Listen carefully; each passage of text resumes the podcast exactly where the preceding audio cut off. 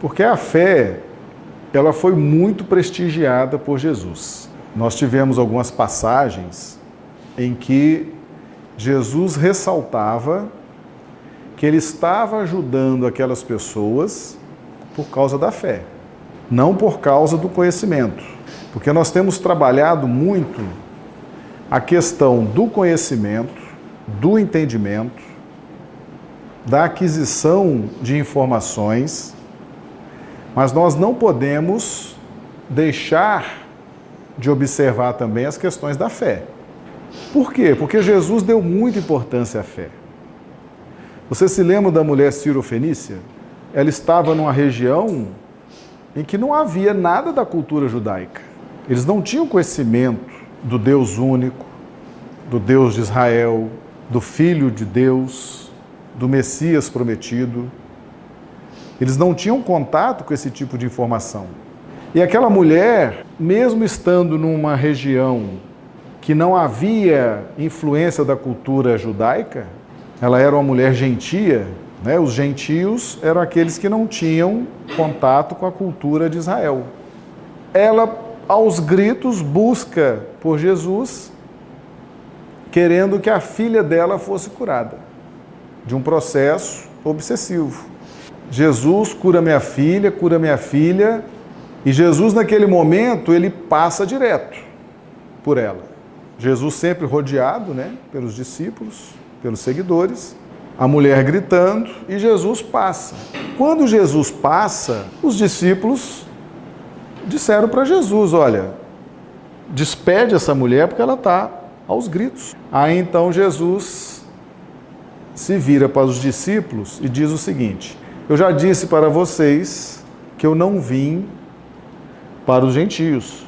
Eu vim para as ovelhas perdidas da casa de Israel. Então, os ensinamentos de Jesus, ou seja, a renovação do entendimento, é só para quem já tem entendimento. E as ovelhas perdidas da casa de Israel são aqueles que têm entendimento e que caíram. Nós podemos ter muito conhecimento, podemos ter entendimento, ter informações, mas moralmente estarmos caídos, porque não conseguimos pôr em prática aquilo que aprendemos. Nós, às vezes, temos muitas informações. Conhecemos doutrina espírita, conhecemos o Evangelho de Jesus, as regras éticas, morais mais extraordinárias, mas não conseguimos colocar aquilo em prática na nossa vida. Ou seja, nós já temos entendimento, precisamos renovar o entendimento, mas antes nós estamos caídos. Então nós temos muitas dificuldades na nossa vida, morais inclusive, porque estamos em dificuldade com a nossa própria vontade. Então Jesus passa e fala para os discípulos: Eu vim para as ovelhas perdidas da casa de Israel, para os que têm entendimento. Eu vim para os exilados de Capela, os hebreus eram uma das quatro ramificações do grupamento que nós conhecemos como exilados de Capela. E esse grupamento se caracteriza por não conseguir vivenciar o que já conhece. Estão numa dificuldade muito grande. Então Jesus vem para esse grupamento. Então ele deu esse recado. Eu não vim para os gentios. Por quê? Porque eles ainda têm um longo caminho para adquirir entendimento. Precisam reencarnar muitas vezes, ter muitas experiências no plano das reencarnações, para que eles possam ter condições de assimilar aquilo que eu venho trazer. Quando ele fala, eu não vim para os gentios, eu vim para as ovelhas perdidas da casa de Israel. Ele está dando um recado que a mensagem dele é para um público que já tem entendimento. É para um público que está em dificuldades de vivenciar esse entendimento. É um público que está em sérias dificuldades e que precisa de muita ajuda. Mas estava ali a mulher Ciro-Fenícia, sem entendimento. Mas observem agora como que Jesus se relaciona com essa mulher. Ele vira para essa mulher e explica para ela: não é bom deitar do pão dos filhos para os cachorrinhos. Cachorrinho no sentido carinhoso, né? No sentido do simples. Não é bom deitar do pão dos filhos, ou seja, da mensagem que eu estou trazendo para as ovelhas perdidas da casa de Israel, não é bom trazer para quem não tem ainda entendimento. Mas aí ela respondeu para Jesus da seguinte forma: Senhor, os cachorrinhos se alimentam das migalhas que caem da mesa dos filhos. Ou seja, ela, naquele momento, ela disse o seguinte: Eu não posso entender a mensagem que você está trazendo para as ovelhas perdidas da casa de Israel. Mas alguma coisa dessa mensagem, migalhas, eu já posso digerir. Alguma coisa eu posso assimilar. Alguma coisa eu posso entender. E aí Jesus então vira para ela e diz o seguinte: Eu vou curar sua filha, graças à tua fé. Prestigiou a fé? Prestigiou. Ela tinha conhecimento? Não. Ela tinha entendimento? Não. Mas tinha fé. Ela sabia que Jesus tinha algo diferente a oferecer. E ela queria aquele algo diferente. Ela não sabia bem o que era, mas ela tinha fé que Jesus traria para ela algo de bom. E Jesus, por causa da fé dela, ajudou a filha dela. O que nós aprendemos com isso? Não importa aonde a pessoa esteja no campo do conhecimento. Se ela tiver fé, ela receberá o amparo da espiritualidade maior. Então Jesus nos revelou uma lei. Aquele que tem fé será amparado por Deus será amparado pela espiritualidade maior, tendo ou não conhecimento. Mas ele será ajudado na pauta da fé. O que significa isso? Ele não vai entender muito bem o que está acontecendo, por que, que ele está sendo ajudado. Ele vai achar tudo maravilhoso, ele vai achar tudo extraordinário, ele vai achar tudo um milagre, ele não vai entender. Mas para a espiritualidade, a fé, a fé é algo extremamente precioso. Quem já tem a fé recebe do autoestímulo. Então a gente vê em todos os quadrantes, em todos os círculos religiosos. Às vezes você fala assim: ah, Fulano está frequentando a igreja A, a igreja B, a igreja C, e lá tem amparo da espiritualidade? Tem. A igreja A, o templo B, o templo C, pode até ter sido erguido a mamon, não pode? Aos interesses materiais? Não pode acontecer? Na essência, aquela, aquela igreja, aquele templo, foi erguido com interesses materiais. Mas tem muita gente indo ali por causa da fé. Porque ali estão falando de Jesus, estão falando de Deus, estão ensinando a Bíblia, estão ensinando o Evangelho, e as pessoas estão ali, com fé. Aí eu pergunto para vocês: a espiritualidade ajuda essas pessoas? Sim. Ah, mas aquela igreja, aquele templo está erguido a mamon. Ali só se fala em dinheiro, em coisas materiais. Não importa.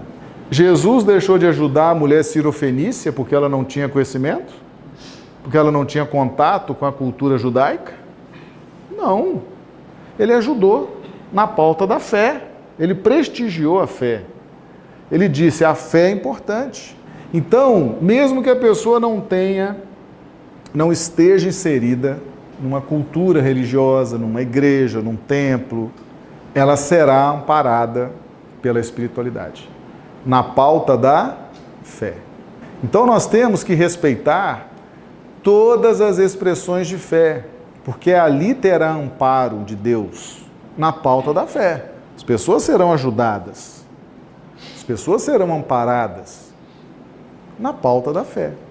Sem conhecimento, sem vivência, sem grande formação, sem grandes conhecimentos acumulados, mas serão ajudadas. Agora imagine quem já tem conhecimento e desenvolve a fé. Olha a potência espiritual dessa pessoa. Além de estudar, estudar, pesquisar, correr atrás, se envolver nos estudos espirituais, ela ainda não descuida da fé. Está sempre alimentando a fé, está sempre cuidando da fé. Ela tem condições de receber um amparo espiritual muito maior. Porque além de receber na pauta da fé, ela vai ter uma grande compreensão do que ela está recebendo do mais alto. E aquilo vai estimular essa pessoa a querer cada vez mais conhecimento e trabalhar cada vez mais a fé. Querem outro exemplo de fé? Como Jesus prestigia a fé? O cego de Jericó. Nosso amigo Bartimeu, nós já falamos tanto aqui na nossa casa espírita, né? O Bartimeu cego, sentado à beira do caminho. Jesus passa e ele, Jesus, filho de Davi, tem misericórdia de mim. A própria forma como Bartimeu chamava Jesus já demonstra que não tem grande conhecimento. Você vê, enquanto os hebreus tratavam Jesus como Messias, o Filho de Deus Altíssimo, Filho do Deus vivo, numa alusão espiritual de uma dimensão extraordinária, Bartimeu relacionava Jesus à família genealógica, genealógica de Davi. Uma visão limitada. Jesus da família de Davi, tem misericórdia de mim. Ou seja, pouco conhecimento, né? Não é um conhecimento mais intuitivo. Ah, você é daquela família, seu pai, sua mãe, seu avô. Seu... Não é uma coisa mais intuitiva, mais básica. Os hebreus já eram o Messias, filho do Deus Altíssimo. É uma compreensão diferente. E aí Jesus passa e Bartimeu ali aos gritos. Jesus, filho de Davi, tem misericórdia de mim, tem misericórdia de mim. E Jesus passou. Quando Jesus passa, a multidão viu que Jesus passou, falou: ah, nem deu moral para Bartimeu. Aí eles esculhambaram com Bartimeu, né? Começaram a calar a boca, Bartimeu tá atrapalhando, ficar os gritos aí, não sei o quê. Aí ele gritou mais ainda. O texto do Evangelho fala que aí ele gritou mais alto. Jesus, filho de Davi, tem misericórdia de mim. Aí Jesus parando. Jesus é mestre, né, gente? Jesus faz isso tudo para criar o ambiente pedagógico. Aí Jesus parando, tira alguém da multidão, escolhe alguém da multidão, e olha que a multidão estava esculhambando o cego Bartimeu, né? Tira um da multidão, vai lá buscar Bartimeu. Aí essa pessoa chega lá, Bartimeu, vira para ele e fala: Tem bom ânimo, levanta-te, ele te chama. E Bartimeu, lançando de si a sua capa, se levanta, vai ao encontro de Jesus. E aí Jesus pergunta para ele: O que tu queres? que eu veja. Resposta de Bartimeu, que eu veja. Jesus simplesmente, então veja. E Bartimeu viu e a multidão festejou. Deu glória, porque Bartimeu estava agora vendo.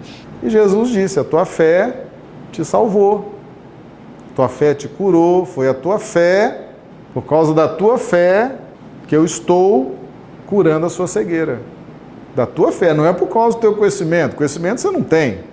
Entendimento você não tem. Conhecimento você não tem. Experiências, vivências você não tem. A minha mensagem, ela é para as ovelhas perdidas da casa de Israel. Mas, porque você tem fé, eu vou te mostrar o quanto nós nos importamos com a fé e vou te dar algo realmente extraordinário, que é a sua visão. E deu a visão a Bartimeu. Jesus, a espiritualidade maior, prestigia a fé. nós jamais, por mais que a gente busque o conhecimento, o entendimento, nós não podemos abandonar a fé. A fé é uma das filhas do sentimento. E nós só vamos compreender as revelações de Deus através do sentimento. Ah, mas eu preciso entender, eu preciso racionalizar, eu preciso raciocinar. Precisa. Mas a essência da mensagem do Evangelho, ela precisa ser sentida. Nós temos trabalhado muito isso aqui, né? Não adianta ficar só raciocinando, racionalizando, cheio de fórmulas, cheio de teses, cheio disso, cheio daquilo. Isso é importante? É. Mas Jesus nos ensinou a importância da fé. A fé devolveu a visão a Bartimeu, gente. Não foi o conhecimento, não.